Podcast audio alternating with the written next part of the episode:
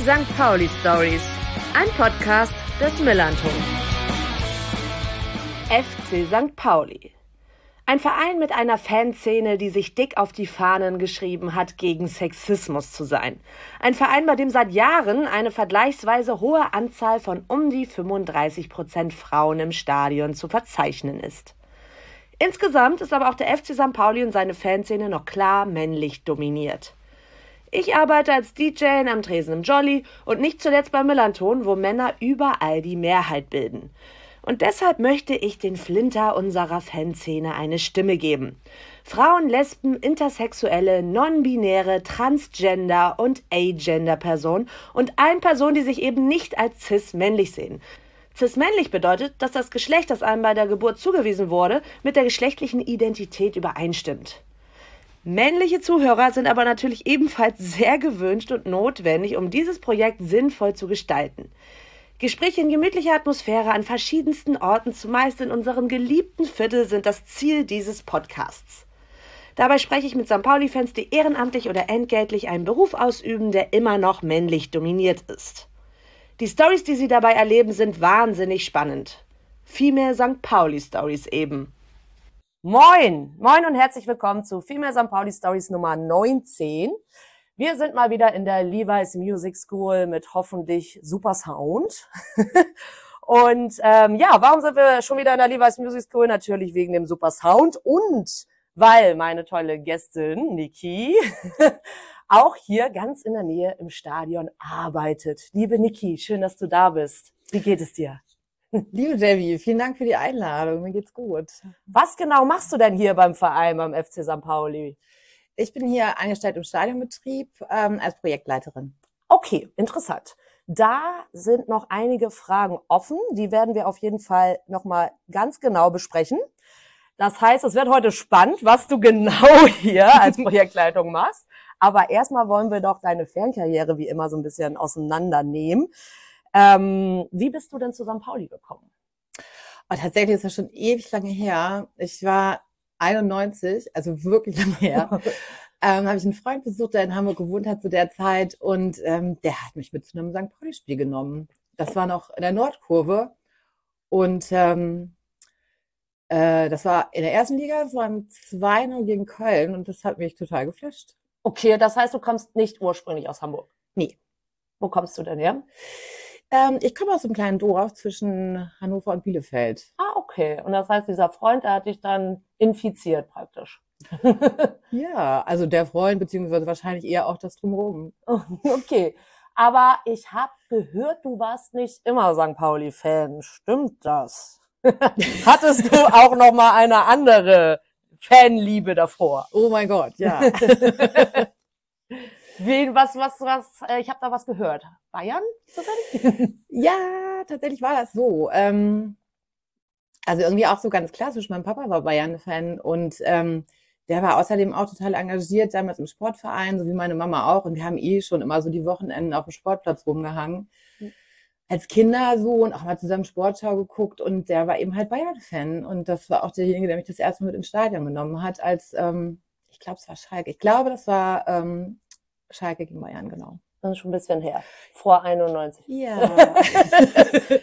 Doch wohl, ja, eine ganze Weile vor 91. Okay, krass. Das heißt aber, dann bist du immer weiter zu St. Pauli gegangen, als dein äh, Freund dich dann mitgenommen hat und dann bist du auch irgendwann auswärts gefahren und sowas? Oder wie war das dann? Äh, nee, tatsächlich habe ich dann noch gar nicht in Hamburg gewohnt mhm. und ähm, bin dann erst, warte mal, 93 nach Hamburg gezogen tatsächlich. Und ähm, genau, und dann muss ich sagen, ich weiß gar nicht mehr genau, was dann mein erstes Spiel war. Ich, hab, ich glaube, das war so Richtung Hannover. Weiß nicht, ob du das, ähm, na, wahrscheinlich erinnerst du das jetzt nicht so. Aber nee, also mein erstes Spiel war 96. das war dieses, äh, ich weiß das letzte Spiel mit dem Tor von Leo Manzi. Also das habe ich zumindest noch super präsent in Erinnerung. Aber ich meine, dass ich wahrscheinlich vorher auch schon mal irgendwie da war. So, okay. Ja. Also es verschwimmt halt so ein bisschen tatsächlich in, in dem ganzen, ähm, ja, was dann auch noch alles war mit Spielen und Auswärtsfahren und. Okay, das sind so. ja aber auch 30 Jahre, ne? Das stimmt. Meine Freundin Ilka ist zur gleichen Zeit nach Hamburg gezogen, beziehungsweise nee, die war schon ein Stück vorher da und wir haben tatsächlich schon als unser 30-jähriges Jahr Pauli-Jubiläum.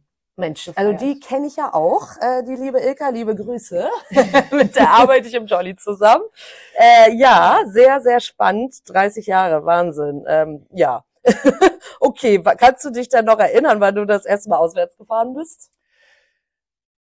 Tatsächlich habe ich das versucht mit Ilka nachzuvollziehen und ich glaube, das war schon wieder Köln. Also irgendwie okay. habe ich es mit Köln, ja. weil mein erstes quasi Bayern-Heimspiel war auch gegen Köln. Irgendwie ist, kann es nicht so erklären, aber irgendwie ist was mit Köln. Okay. Und weißt du noch, wie du da irgendwie gefahren bist oder? Ähm mit St. Pauli mit Zug auf jeden Fall. Mhm. Irgendwie war das mit Zug im Zusammenhang mit dem Fanclub, in dem ich damals war, so. Okay. Aber du hast ähm, damals einen Fanclub gehabt und hast jetzt wieder einen. Mhm. Und welcher? Ähm, damals waren es Lickedeles. Mhm. Und das ist dann irgendwann so ein bisschen auseinandergegangen. Es hat auch gleich wieder mit zu tun, dass ja, Leute dann andere Vorstellungen hatten, nicht mehr so oft beim Fußball waren, ähm, mhm. Kinder bekommen haben, dies, das. Und tatsächlich haben wir das aber jetzt vor ein paar Jahren wieder belebt, was ah. irgendwie echt ganz cool ist so.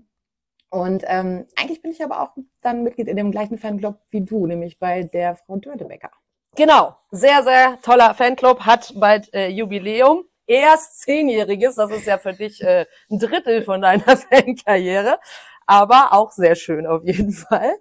Ähm, hast du denn in all den Jahren irgendwie so ein oder mehrere beste Erlebnisse mit dem FC St. Pauli, also in der Fanszene oder auch sportlich? Boah, das, also das eine beste Erlebnis, das ist echt schwer zu sagen. Ich weiß auch gar nicht, ob es das gibt. Ich meine, sportlich sind natürlich immer Aufstiege schon ganz mhm. cool gewesen im Laufe der Zeit. So ein paar gab es ja dann tatsächlich auch.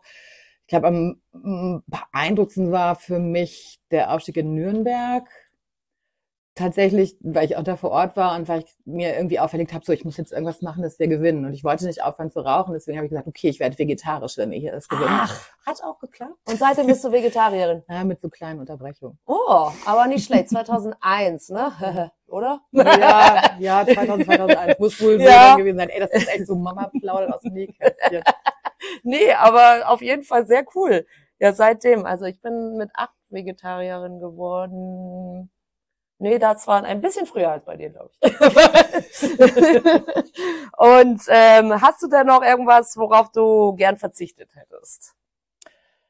Ähm, ich habe erstmal noch was Tolles, habe ich eben jetzt ja immer raus damit, immer raus damit. dazu sagen, weil ich jetzt tatsächlich einfach auch in diesem Zusammenhang so viele tolle Leute kennengelernt habe und daraus hat sich auch ergeben, dass wir mit Leuten, die alle so aus dem St. Pauli-Umfeld kamen oder auch noch sind, äh, zusammen ein Hausprojekt gegründet haben. Ich glaube, das ist so schon irgendwie das eins von den wirklich tollen Sachen, die daraus resultiert sind. Auf jeden Fall. Wir hatten ja auch schon mal Isa, also ich hatte schon mal Isa im Podcast und die ist ja, ja auch äh, genau bei euch im Hausprojekt. Sehr, sehr tolles Projekt. Gehen wir gleich auch nochmal genauer drauf ein. Aber jetzt nochmal, was nicht so toll war. Boah, sportlich auf jeden Fall ähm, also ich glaube, das lag auch daran, dass ich so in der zweiten Hälfte der 90er irgendwie super viel gefahren bin so und fand den Abstieg 96 mega schlimm. Das war irgendwie so eine Saison, wo wir auch nur auf die Fresse gekriegt mhm. haben. Mit so ganz miesen Spielen, auch in Freiburg, so Sitzblockade, bla bla. Das war echt, echt eine Scheißsaison. So. Mhm. Ähm, ja, es gibt schon so ein paar andere Sachen, die ich auch blöde finde oder fand im Laufe der Zeit. So ein bisschen so eine, diese Modefan-Debatte oder so USP-Bashing, ging und geht mir halt auch immer mal wieder auf den Keks, so mhm. Sachen. Ähm, ja, andere Sachen, so hauptsächlich bei Auswärtsfahrten, Repressionen, die immer mal wieder da waren. Ja, ähm, ja richtig schlimm war eigentlich auch der Angriff von den Bullen aufs Jolly beim Schanzenfest. Mhm. Ja, das, doch, das waren so Dinge, die mir so, oder sind, die mir immer noch so negativ in Erinnerung sind oder die so anhaften oder die so aufkloppen als erstes, wenn, wenn du solche Fragen stellst. Ja, auf jeden Fall. Also Repression, ja. Leider auch aktuell immer mal wieder da. Ähm, und ähm, in welcher Kurve stehst du beim Heimspiel? Ich stehe jetzt in der Gegend gerade in der Meckerecke. Okay, und da standest du aber nicht immer? Nee. Nee, tatsächlich, ähm, wahrscheinlich wie viele andere auch, habe ich in der Nordkurve angefangen. Mhm. Dann irgendwann stand ich äh, in der Gegend, gerade Mitte, so in den Trainerbänken. Und dann gab es ja irgendwann so dieses Ding, ähm, dass so aufgrund der Stimmung oder vielmehr der mangelnden Stimmung sich ein paar Leute überlegt haben, diese Geschichte mit Block 1 zu machen, also diese Singing Area Geschichte, da habe ich eine ganze Weile verbracht. Ähm, dann gab es ja aber mit dem Neubau von den Tribünen, waren wir dann ja kurz so auf die Nord ausgesiedelt und dann wieder zurück und dann habe ich dann nie so richtig einen Platz gefunden und irgendwann dachte ich so, ah nee, komm, ey, lass wieder in die Gegend gerade gehen. Ja. Tatsächlich auch mit Ilka mal wieder zusammen. Mhm. Schöne. Freundschaft, auf jeden Voll. Fall. ähm, genau, und dann da waren wir erst so voll ambitioniert und haben gesagt, ja, wir gehen so in die Mitte und so, ne? Aber haben so ein bisschen unterschätzt, dass man ja auch immer gut so anderthalb Stunden vorher da sein muss, Oh, nee. eigentlich. Oder so. Und dann haben wir gedacht, ja, wir könnten auch in die Meckerecke. Da kennen wir ja wenigstens viele Leute und ähm, irgendwie fühle ich mich da auch mega wohl. Ja, das ist doch schön. Also in der Süd noch gar nicht. Nee, immer nur mal so ab und zu zwischendurch. Aber ähm, also ich bin auch keine Ultra. So. Nö. Das heißt, was machst du so während des Heimspiels? Ähm, also nicht Dauergesang, höre ich da raus? Mehr so Spiel gucken oder wie darf ich mir das vorstellen? also alle supporten, meckern, aber auch Spiel gucken. Also ich Okay, gucke nimm- schon auch gern Spiel und ähm, finde so Dauersupport auch manchmal mega anstrengend. So, das ist halt auch ein bisschen mein persönlicher Film und Mhm. ja, tatsächlich gucke ich schon auch gern Spiel. Ja, verständlich. Also ja, also ich sehe meistens nicht so viel, aber jetzt sehe ich auch mehr als früher. Stehe ich etwas höher und doch schon auch auf jeden Fall mal schön, wenn man so Spielzüge auch mal sieht und währenddessen singen kann. genau. Und ähm, ja, du hast es ja schon ein bisschen so angedeutet. Ähm, man kann echt viel aus unserer Fanszene rausholen. Was liebst du so an unserer Fanszene? Kannst du das nochmal zusammenfassen? Also ich glaube, das, was, was mich am Anfang halt auch irgendwie hergezogen hat, ist so klar einfach so eine politische Ausrichtung, ähm, klare Statements gegen Rechts, ähm, gegen Rassismus. Ähm, ja, und ich mag auch irgendwie einfach so dieses, dieses DIY-Ding so. Ne? Es ist halt echt relativ einfach, finde ich, in unserer Szene Leute zu erreichen, die mithelfen oder die auch gute Ideen haben für irgendwelche Projekte oder wenn es mal Support braucht oder so. Das, ähm, das finde ich schon irgendwie sehr cool. Ja, auf jeden Fall. Und was nervt dich? Was muss sich ändern?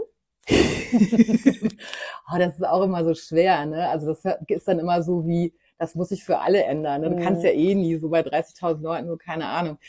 Was mir aber so ein bisschen aufgefallen ist, also einerseits finde ich es halt sehr cool, so zu Hause im Stadion. Ne? Und wenn ich so mal auswärts bin, fällt mir schon auch auf, dass ich das bei uns irgendwie schöner finde, gefühlt bunter, ähm, netterer Umgang miteinander so insgesamt. Aber also ich glaube, also es gibt zwar schon so eine klare Positionierung gegen Sexismus, aber ähm, das ist, glaube ich, noch nicht so angekommen bei allen Menschen im Stadion. Da gibt es wohl schon echt noch Luft nach oben. So, das ähm, wäre so ein Punkt. Ja, das stimmt. Und du arbeitest ja auch beim FC St. Pauli, wie wir jetzt gerade schon gehört haben, wo wir auch noch mal genauer drauf eingehen.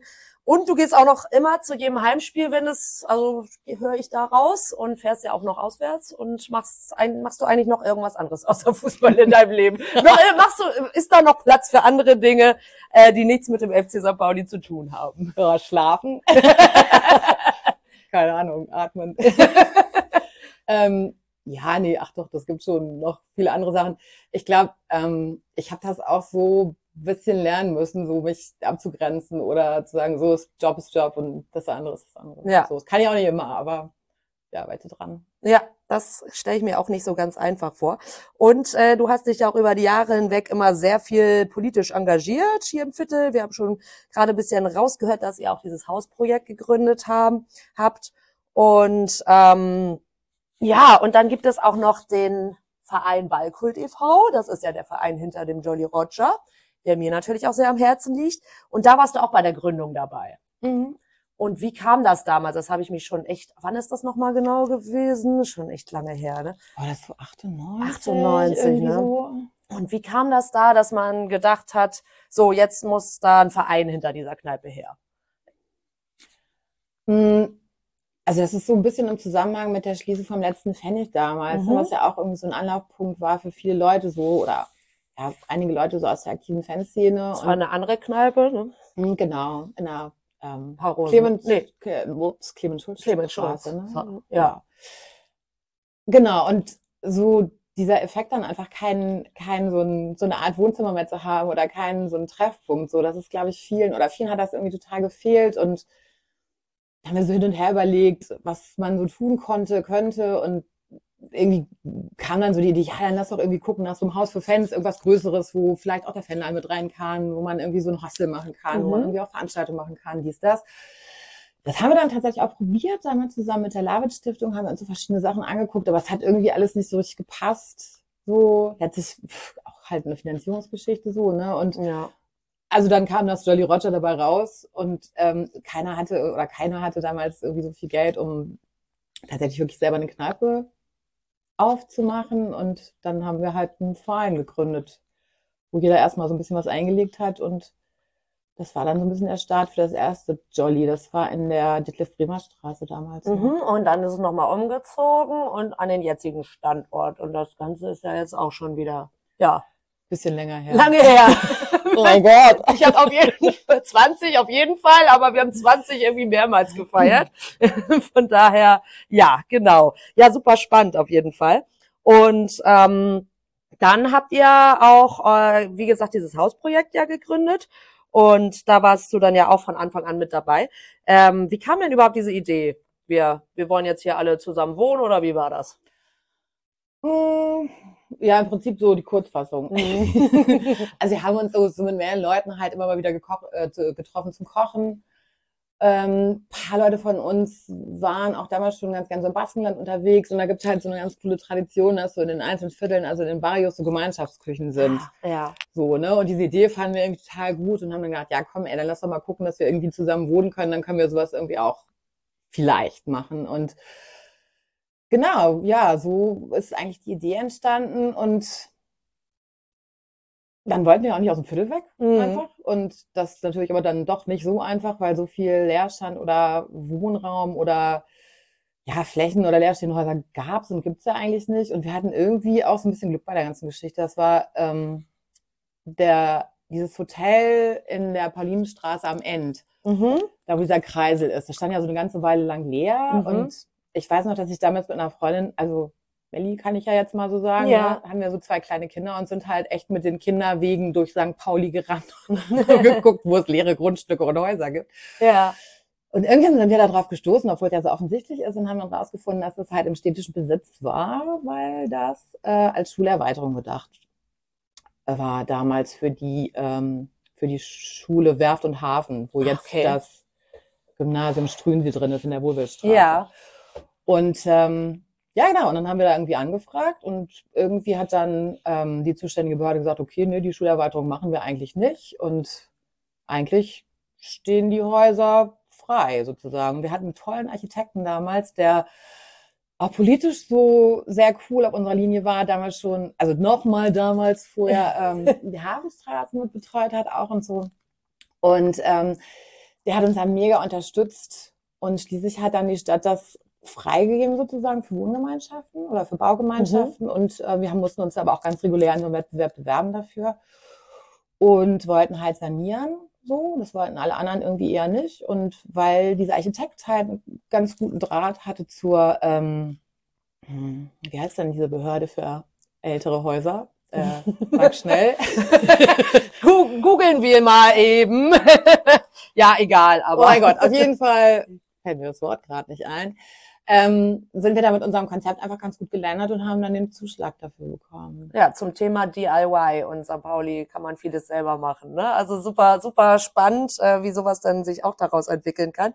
Und das waren dann auch Leute, die auch ähm, ja im Umfeld des Jolly Roger äh, sich um äh, aufhielten? Also hatte das was damit zu tun? Ja, schon auch. Und mhm. eigentlich auch so ein bisschen so mit so einer gemeinsamen Idee, also einer Idee von gemeinsamem Wohnen, aber auch so ähm, ja, schon auch so mit zu streiten für bezahlbaren Wohnraum, so, ne? mhm. ne? weil tatsächlich war das auch so ein bisschen unser Ziel damit, dass wir ein Objekt finden, was wir dieser ganzen Mietspekulation entziehen können und mhm. haben uns dann eben auch für so eine genossenschaftliche Lösung entschieden. Genau, ja. Und da bist du auch Vorstand in dieser Genossenschaft. Bin ich im Moment tatsächlich. Ja. Wir rotieren da immer so ein ah, bisschen, okay. weil ähm, ja, aber wir das insgesamt in der Gruppe gut finden, wenn verschiedene Leute mal auch verschiedene Positionen übernehmen. Ne? Nicht, dass sich das so eingruft und dann, ähm, dann wird es halt irgendwann nicht mehr transparent und dann ist das auch ein bisschen schwierig mit der Wissensweitergabe und so. Deswegen rotieren wir da in diesem. Ah ja, und du bist gerade dran. Was muss man denn da machen? Ähm, das ist so ein bisschen auch so wie in Vereinen eigentlich, ne? Mhm. dass ähm, die Verantwortung einfach für das Finanzielle, dass man halt einen Jahresabschluss überwachen muss, dass man guckt, wie das, ähm, wie überhaupt so der Geldfluss ist, wie die strategische Ausrichtung der Genossenschaft ist, Sowas. sowas So ein bisschen ähnlich wie bei Ballkultern auch wieder. Naja, das ist im Grunde schon ja so eine Vereinstruktur Ja. und Genossenschaften dürfen ja auch keinen ähm, wirtschaftlichen Gewinn machen, so. Oder sollten die halt idealerweise nicht. Und wir sind ja auch eine ganz kleine Genossenschaft, also wir sind Mhm. nur drei Häuser. Okay. Ja, super spannend. Also auch nochmal genau die Geschichte äh, vom Jolly zu hören. Ähm, du hast ja auch da gearbeitet. Vor mir. ich glaube, wir haben gar nicht zusammen, gar ne? nicht, ne? Oder? Es ist ja Vielleicht schlimm. mal. Ich bin jetzt auch schon sieben Jahre, ne? Aber Mhm. Nee, warte mal, ich habe, glaube ich, so 13 oder 14 oder so aufgehört. Ich habe danach Mhm. noch so eine Weile im Landgang gearbeitet. ja. Ja, da haben wir uns dann Mhm. knapp verpasst. Ja, ja. Aber es, es steht noch, weil du bist ja sonst nie mehr da jetzt im nee, Film. nee, überhaupt nicht. Finde ich ganz doof, den Laden auch. Nee, sehr gut. Okay, und dann ähm, hast du ja auch noch dich weiter engagiert im Viertel und ähm, hast auch den Bezug zu einer weiteren Person, die bei mir im Podcast war, nämlich Anna ähm, vom Kabinett der schönen Künste. Die hatte ich ja auch in Folge 15 zu Gast. Und ähm, mit der bist du auch befreundet. Mhm. Und mit der hast du aber auch zusammen gearbeitet.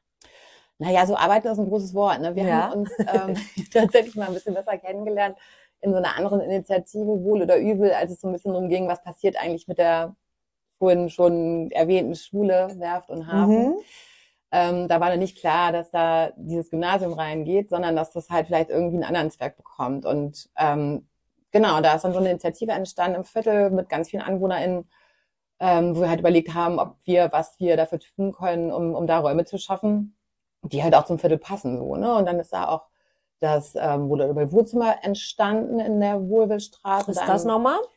das ähm, ist im ehemaligen Art Store da bei Suicycle ums Mhm. Eck und da ähm, ja, das war eigentlich so gedacht, so ein bisschen als Wohnzimmer fürs Viertel, wo ähm, sich eben Initiativen treffen können, wo Mhm. man sich austauschen kann über, was immer so im Viertel passiert, an politischen Sachen, an kulturellen Sachen, das. Und da kam dann äh, die Zusammenarbeit mit dem Kabinett der schönen Künste zustande. Genau, das war so eine Idee von Anna. Mhm. die ich ähm, total gut fand, genau. Und ähm, die das immer alle Deutschen anscheinend so machen, haben wir da auch einen Verein gegründet. die, genau. Also so viel zum Thema. Was hatte ich neulich nochmal? Darf man in mehreren Vereinen sein? Ja, Ich glaube, das ist okay. ich glaube auch. ja, sehr gut. Ähm, und das heißt, du bist ja echt viel politisch oder im Viertel aktiv, interessierst dich für viele verschiedene Dinge und möchtest die Welt ja auch mal so ein bisschen besser machen. Sieht man jetzt auch schon wieder in deinem Job, den du jetzt ja neu äh, auch angefangen hast. Woher kommt denn das Interesse, dass du immer mit solchen Themen irgendwie zu tun hast, über die 30 Jahre hinweg. Okay, der FC St. Pauli bietet es auch an, aber man muss es ja auch machen. Ja, voll. Tatsächlich glaube ich so ein bisschen, dass, ähm, also meine Eltern, die waren auch immer so früher total ehrenamtlich und viel engagiert so und im Sportverein und auch so fürs Gemeinwohl. Und ich glaube, das hat mich schon auch sehr geprägt einfach. So, meine Mama zum Beispiel, die kocht immer noch in so einer Art Fokü so in ihrer Gemeinde. Mm, Finde ich total gut, bin ich Ja. auch voll stolz auf sie, dass sie das immer noch so macht alles. Und ähm, irgendwie habe ich auch, glaube ich, so ein bisschen so eine intrinsische Motivation, dass es den Leuten um mich rum irgendwie gut geht. Mhm. So. Und irgendwie finde ich auch schon, also, dass ich so ein recht privilegiertes Leben habe, ne? Und äh, also für mich gehört es auch so ein bisschen dazu, dann zu gucken, wie man vielleicht auch anderen Leuten Türen öffnen kann. Klingt Ja. jetzt so ein bisschen pathetisch, ne? Aber irgendwie Nö. ist es so. Sehr, sehr gut. So, und dann machen wir mal weiter. Z- 2012 hast du dann dir gedacht, ach Mensch, jetzt arbeite ich mal im Bereich Fußball, nenne ich das jetzt mal. Oberbegriff Fußball. ähm, wie kam das? Dachtest du so, ich mache jetzt mal Hobby auch noch mehr zum Beruf oder wieso? Also, also man muss dazu sagen, du hast dann ähm, 2012 beim Football Supporters Europe angefangen. Ähm, was ist das genau? Ähm, Football Supporters Europe, FSI, das ist so ein, ähm, genau, also das ist im Grunde so ein europäisches Netzwerk für Fußballfans. Mhm.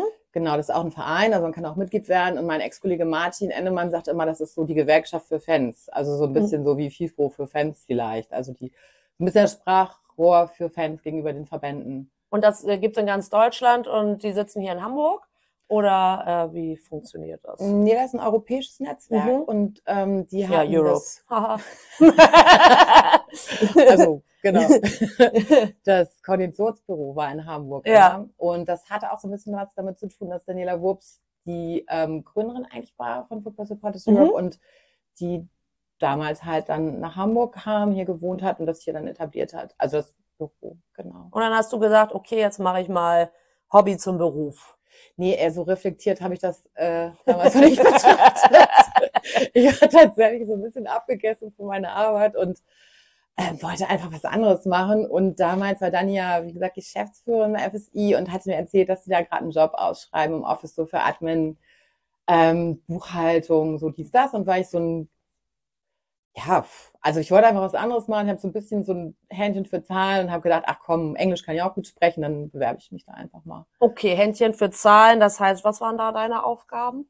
Ähm, also tatsächlich erst war das Buchhaltung, dann so Backoffice-Kram, alles, was so an Orgasachen drumrum war. Genau, und dann habe ich mich so über die Zeit da so ein bisschen eingegroovt und war dann ähm, Leitung Finanzen, also verantwortlich für die Finanzen des Vereins, aber auch für die einzelnen Projekte. Okay, und einzelne Projekte waren zum Beispiel ja auch die Fantastic Females Ausstellung. Die hatten wir ja auch schon in der Monatssendung damals als damals. Aber es ist jetzt ja, es war auf jeden Fall vor Corona. Also es äh, wirkt auf jeden Fall wie damals. Ähm, äh, die Ausstellung, die ja auch hier im Museum war. Äh, genau, kannst du noch mal genau kurz sagen, was das für eine Ausstellung war? Ähm, das, das ist, war äh, eine Ausstellung über ähm, im Grunde weibliche Fankultur. So, ne? Die Idee ist tatsächlich auch entstanden mh, im Rahmen von so einem FSI-Kongress. Also die richten immer alle, also jetzt zweijährlich, zweijährlich so einen europäischen Kongress für Fußballfans aus. Und irgendwie ewig lange her gab es da mal so einen Workshop über Frauen im Fußball, Sexismus, Gleichberechtigung und so. Und da ist einfach der Wunsch entstanden, dazu eine Kampagne zu machen oder so ein bisschen mehr ja, dieses Thema, auf dieses Thema einzugehen. Das ist dann aber tatsächlich mangels Ressourcen ewig lang in der Schublade verschwunden. Und ich glaube, so 2016, 17 rum haben Daniela Wurps und Antje Grabenhaus das nochmal rausgeholt. Und ähm, genau, da ist einfach das Konzept auch entstanden und die Idee, Frauen oder weiblich gelesene Personen, Flinte aus verschiedensten Fanszenen in ganz Europa einfach selber ihre Geschichten erzählen zu lassen. Also der Plan war eben nicht mit so einem erhobenen Zeigefinger ranzugehen, so, ne, seht hier Sexismus, Fußball, alles schlimm, ähm, sondern einfach zu gucken, so, was machen eigentlich Frauen, Flinter, weiblich gelesene Personen in ihren einzelnen Fanszenen, wie ist das eigentlich mit Fankultur? Ich meine, das ist ja unterschiedlich, manchmal schon so von Verein zu Verein, ne, auch im Mhm. gleichen Land. Und dann halt voll überraschend auch, wie es dann in anderen Ländern anders ist oder was für Gemeinsamkeiten es nachher auch gab, so, und die erzählen halt alle, ähm, Genau, was sie so mit ihrer, mit ihrem Fan-Dasein, ihrer Lebensrealität verbinden. Und das Ganze kann man in so einer audiovisuellen Ausstellung angucken. Und die einzelnen Videos halt streamen dann, genau. Ja, äh, gibt's die Ausstellung noch? Ist ja eine Wanderausstellung dann auch gewesen. Ne? Kommt die noch mal irgendwie zurück? Ja, Also die ist tatsächlich gerade in Hamburg. Ja? Ja, und zwar, also wer die noch nicht gesehen hat, geht in die Bücherhalle Eimsbüttel. Bücherhalle Eimsbüttel. Ja, die machen das zusammen mit dem Mädchenzentrum Eimsbüttel. Mhm. Und ähm, da ist die noch bis Ende November anzuschauen. Ach super, sehr schön. Ja, ist auf jeden Fall eine super tolle Ausstellung und ja, verfolgt natürlich auch die Idee, die ich so ein bisschen für diesen Podcast auch hatte, nämlich, dass man Frauen in der Fanszene mal ja so ein bisschen eine Stimme geben kann, ne? Toll. Und ähm, ja, dann äh, warst du da aber nur für die Finanzierung zuständig oder hast du da auch ähm, ja das mit, aufge mit aufgebaut? Also generell bei FSI und für die einzelnen Projekte Mhm. schon. Bei dem Projekt war es jetzt so, dass ich da eigentlich von Anfang an mit eingebunden Mhm. war, so für alle möglichen Orgasachen. Also es gab dann ja relativ viel zu tun, ne? Vorbereitung mit Reisegeschichten, mit der Koordination. Dann auch, als sie gereist ist. Mhm. Ähm, genau. Und immer mal wieder inhaltlichen Input. So, wir waren ja ein relativ großes Team auch an Ehrenamtlichen, die da dran mitgewirkt haben. Genau. Und das, die war ja dann echt in allen möglichen Ländern auch, ne? Also das äh, dann Also tatsächlich ähm, habe ich jetzt die Zahl von den einzel einzelnen Stationen gar nicht so Ja. im Kopf. Also in Deutschland war es, glaube ich, wahrscheinlich schon überall Ja. so. Und dann Österreich, Schweiz und Portugal war die auch nochmal, Frankreich so. Also ja, Also es ist halt Ja. irgendwie nicht so einfach, Also, aber das ist schon Ja, auf jeden so ein Fall. Paket hin und her zu schicken. Ja. Ja, auf jeden Fall ganz, ganz tolle Sache. Und ähm, dann hast du aber auch noch ähm, ein weiteres Projekt gehabt, Out Fighting Homophobia and Empowering LGBTQ in Football. Ähm, ja, worum ging es da? Außer, also man könnte es jetzt auch mal übersetzen, aber da kannst es ja nochmal sagen, worum es da ging. Also genau, das, das war einfach, äh, das war tatsächlich ein europäisches Projekt, äh, damit gefördert von dem EU-Programm Erasmus Plus Sport. Und da ging es halt einfach darum, ähm, also die Idee war, eben queere Fanclubs aus verschiedenen Szenen und aber auch ähm, andere queere Initiativen zusammenzubringen zum Austausch, um einfach zu gucken, wie kann man voneinander lernen, so welche sind schon weiter, welche haben da irgendwie noch Bedarf, so das, ähm, genau, das war so der Inhalt dieses Projektes. Und Auch super spannend und ich glaube, da gibt es auch noch einiges zu tun, würde ich mir so vorstellen, in, im Fußballbereich. auf jeden Fall. Und ähm, dann hast du ja zehn Jahre lang hast du das Ganze da gemacht. Mhm. Und dann hast du gesagt, so jetzt, jetzt nicht mehr. Naja. Nö, Oder wie war das? Nicht. Irgendwie so. Ich habe also ich habe da wirklich gern gearbeitet. Mhm. So, es war ähm, irgendwie super Zeit, so tolle Kolleginnen und so. Aber nachdem Dani da aufgehört hat, ähm, war so ein bisschen so die Situation, dass ich da relativ oft alleine im Büro gesessen habe. Also vor Corona schon. Und obwohl wir oft ähm, digitale Meetings hatten und auch einmal im Monat eigentlich ein physisches Team-Meeting, äh, ja, habe ich mich da so ein bisschen alleine gefühlt und habe ähm, irgendwie so gedacht, nee, so das ist eigentlich auch nicht so richtig ähm, das, was ich möchte, so Mhm. ähm, wenn ich im Team arbeite. Also es war mir so ein bisschen zu einsam. Okay. Aber dann hast du dich ja auch nochmal weitergebildet. Da hast du ja also nicht nur den Job gewechselt, sondern auch nochmal studiert.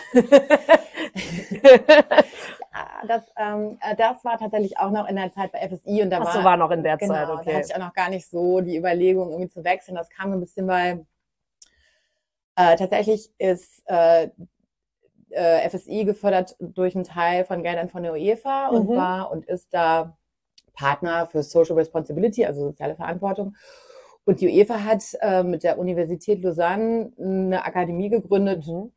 da kann man halt unterschiedliche, also in unterschiedlichen Sachen sich fortbilden und eben halt auch zum Thema Fußballmanagement. So. Ah, okay, aber das ist dann schon diese UEFA Academy, heißt sie. Genau, ja. Die wird halt ähm, betreut sozusagen von Dozenten von der Hochschule und Mhm. Gastprofessoren aus quasi Europa. So. Und äh, das hast du dann neben dem Beruf sozusagen gemacht. Ja, das ging halt ganz gut, weil ich ähm, bei FSC auch eine Teilzeitstelle hatte Mhm. und dann immer noch so auch eigentlich 20 Stunden die Woche Zeit hatte dafür. Das lief so über anderthalb Jahre. Ähm, es ähm, war schon ein Fernstudium mit aber auch vier, also Anwesenheitsblöcken. Blöderweise lief das halt so in Corona, deswegen war es dann in größeren Also Teilen nicht mit. Anwesenheit. Also, ja. Und was, wie hieß der Studiengang? Ähm, Football Management. also Football du konntest da ein Certificate in Football Management machen und das ist halt so ein, also, also schon Sportmanagement, aber speziell auch nochmal auf Fußball ausgerichtet, weil, also im Gegenteil zu Sportmanagement hat ja Fußball immer noch so diese Besonderheit, dass einfach Situationen sich total schnell ändern. Ne? Man Mhm. verliert ein Spiel, man gewinnt ein Spiel, ganze Situationen entscheiden sich, man steigt auf, man steigt ab. Also es hat schon nochmal so eine andere Dynamik eigentlich dahinter. Und ähm, da wurde halt durch alle, wurde ja quasi durch alle Bereiche einmal so durchgegangen mit verschiedenen Gastprofessoren eben. Okay, und da war das auf Englisch dann oder war das? Ah, okay. Genau. Mit auch einer Abschlussarbeit und so. Oh. Ja, genau. Okay, und das heißt, dann hast du aber schon gedacht, vielleicht arbeite ich irgendwann mal bei einem Fußballverein oder war der Gedanke da noch gar nicht da? Nee, nicht so richtig. Also ich wollte schon eigentlich ganz gern so im NGO-Bereich bleiben und habe so für mich gedacht, ich habe ja auch nie eine Ausbildung eigentlich wirklich gehabt so in dem Mhm. Bereich und dachte, es wäre ganz schlau, ähm, wenn ich da vielleicht mal so eine Wische habe. Jetzt ein Zettel? Nee, und außerdem hat es mich halt auch total interessiert, so, ne? Also, ähm, ja, das war schon irgendwie, also das Studieren war schon bei mir echt lange her und ich musste mich da auch erstmal wieder so eingerufen, wie das ist, so mit Lernen und sowas, hat mir mega viel Spaß gemacht. Das war auch echt richtig. Das heißt, das war nicht dein erstes Studium, du hast auch schon mal, bist eigentlich Grafikdesignerin. genau. Und hast du den Beruf auch gearbeitet? Oder, also das war, also ich, wann hast du das denn alles gemacht? Naja, wie gesagt, ich bin ja schon 30 Jahre. da hast, genau, da warst du ja noch ganz jung. Ähm, genau, ich habe das studiert und dann habe ich in Hamburg auch so bis 2010 in Agenturen gearbeitet. Ah, okay. Also immer mal wieder was Neues. Okay, jetzt wollen wir aber doch trotzdem jetzt mal wissen, wie das dann gekommen ist, dass du bei diesem Verein gelandet bist.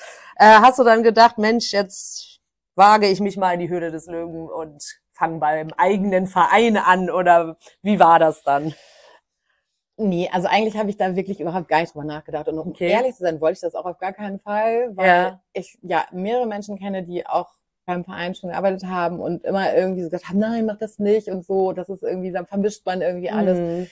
dies, das. Und ich glaube, deswegen war ich so ein bisschen so, nee, das findet in meiner Vorstellung irgendwie überhaupt nicht statt. Und ähm, Genau, und dann hatte aber der Verein eine Stelle ausgeschrieben für ein äh, Fundraiserin, also zum Thema Fundraising so in, in, in einer Organisation. Und das war ja so ein bisschen das, was ich bei FSI auch gemacht habe. Ne? Also verantwortlich für Finanzen. Dazu gehörte eben auch Akquise von Fördermitteln. Und mhm.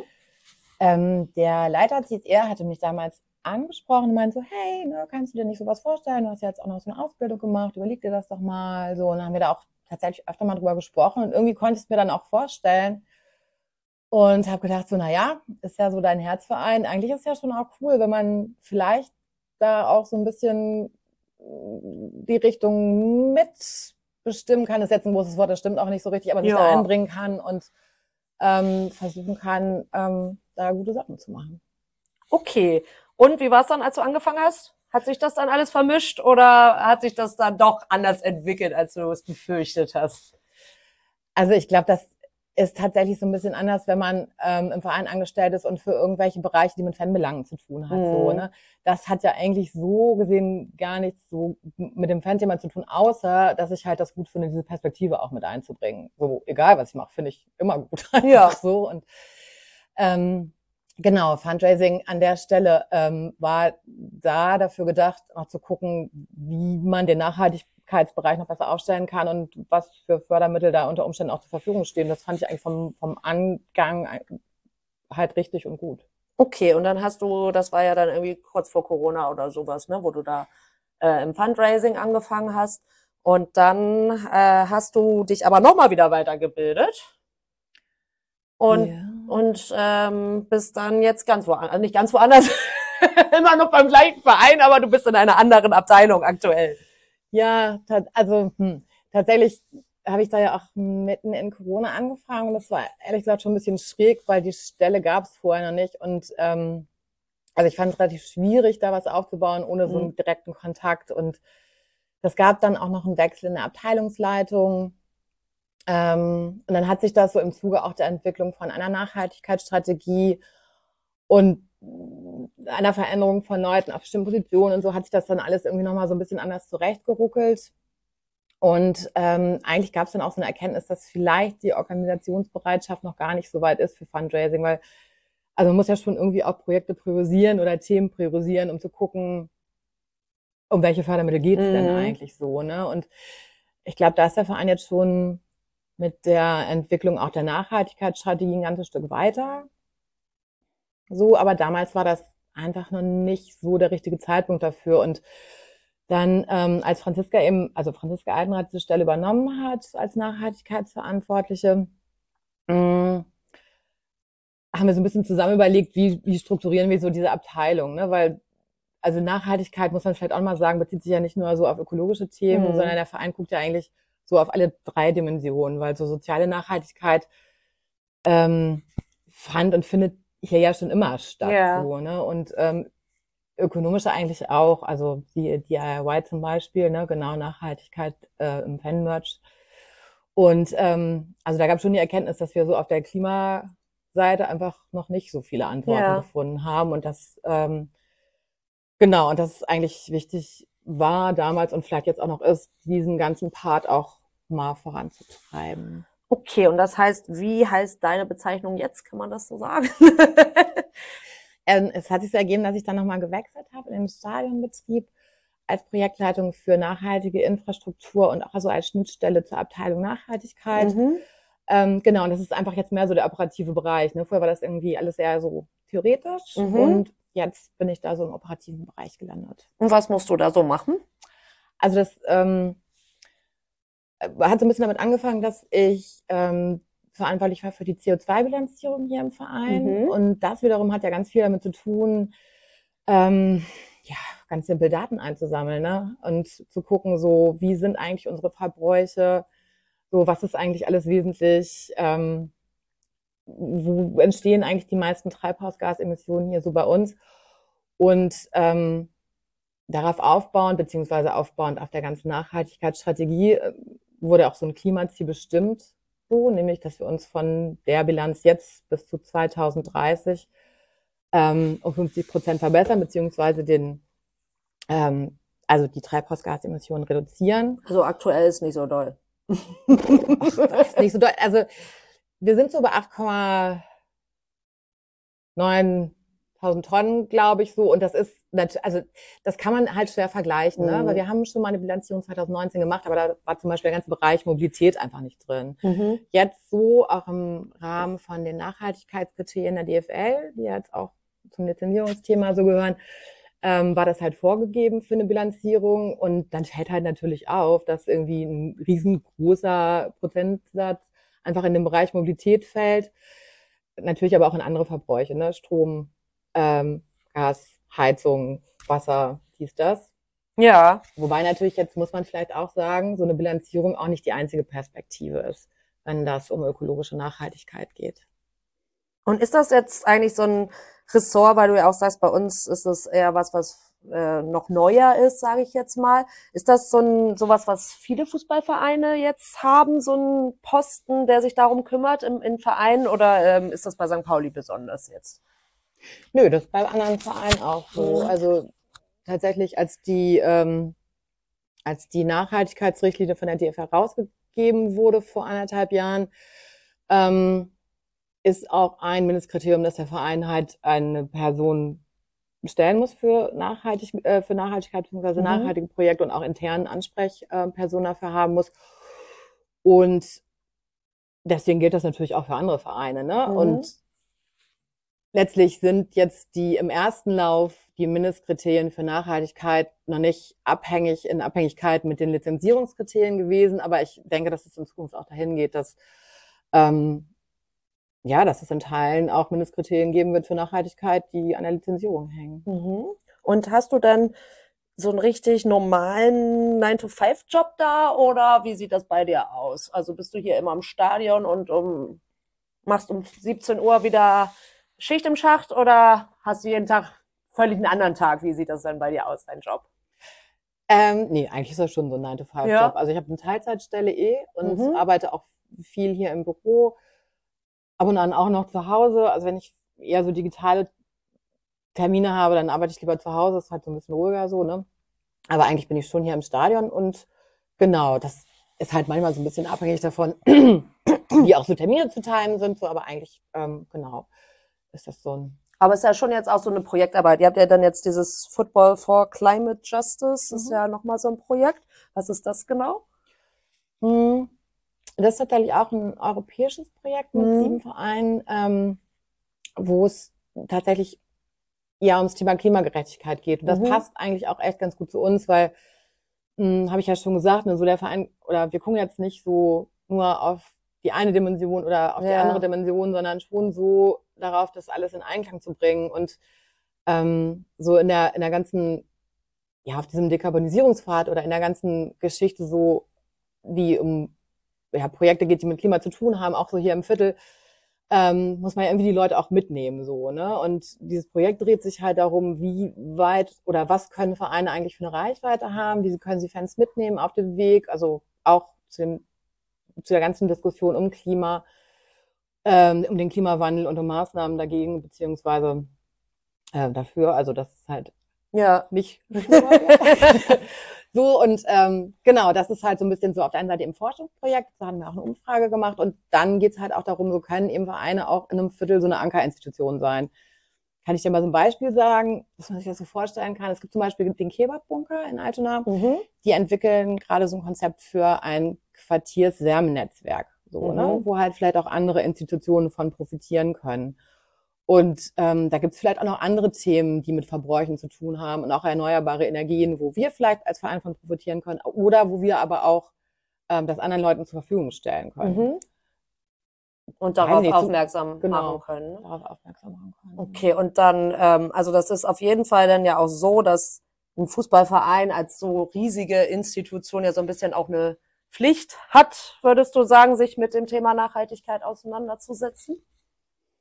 Ja, voll. Also ich meine, das müssen, also letztlich ist es ja ein wirtschaftliches Unternehmen auch, auch wenn man das jetzt nicht so gerne hört. Aber Ja. tatsächlich müssen das ja andere Firmen auch. Und ähm, also es ist ja auch nicht so, dass wir jetzt sagen, so wir wollen das ganze Projekt Profifußball hier begraben, weil es ja zu viele Treibhausgasemissionen ausstößt, sondern dass wir halt dran arbeiten, dass wir das, ähm, dass wir das besser machen, soweit das denn eben möglich ist. Und natürlich ist Mobilität halt ein ganz großes Thema. Aber das ist ja auch so ein Thema, was nicht der Verein so alleine lösen kann. Mhm. Ne? Also da brauchst halt schon Aufmerksamkeit. Und ich meine, es kommen ja auch schon viele Leute hier zu Fuß mit Fahrrad, mit den Öffentlichen. Mm, Aber letztlich ist es natürlich auch in der Verantwortung, jetzt meinetwegen von der Stadt Hamburg oder auch ähm, äh, vom HVV zu gucken, wie man da irgendwie zusammenarbeiten kann, um dieses Thema Mobilitätswende Ja. Ich denke mir ja auch immer, okay, ne? gut, wir sind jetzt auch viele Viertelkinder hier und gut, wir müssen eh zu Fuß gehen, aber ähm, so ein Verein, der mitten in der Stadt ist, hat es vielleicht auch einfacher, dass man da mit Bus und Bahn hinkommt, als äh, wenn ich mir da andere Stadien angucke.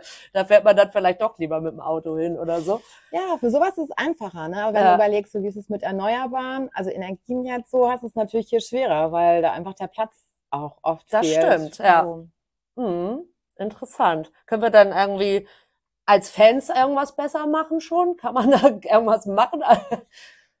außer, außer mit der Bahn zu fahren oder zu Fuß zu, zum Spiel zu kommen. Ist, muss man sich darüber dann echt schon Gedanken machen, dass man auswärts dann lieber, sollte man wahrscheinlich lieber mit der Bahn fährt als äh, mit dem Auto. Ja, also ja, dem würde ich mal Flugzeug. sagen, auf jeden Fall mit dem Flugzeug schon gar nicht einfach.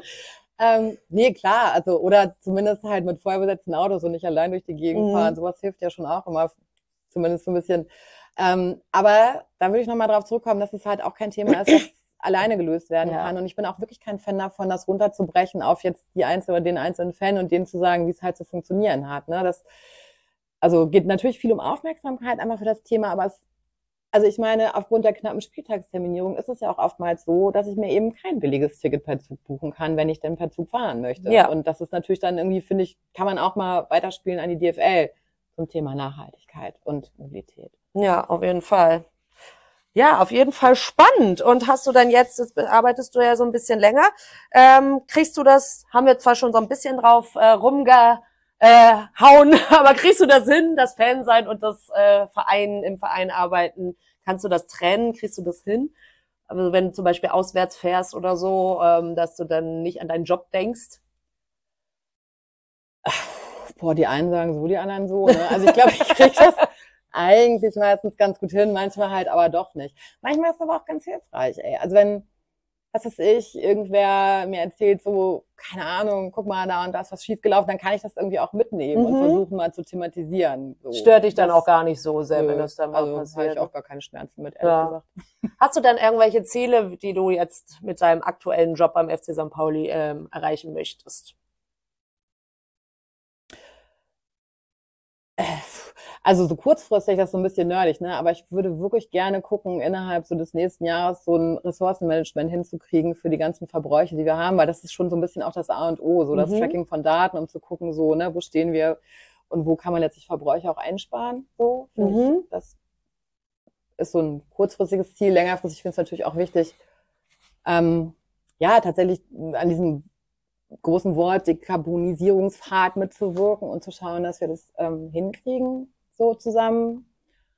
Und ähm, ich möchte auch Spaß haben weiterhin. Ja?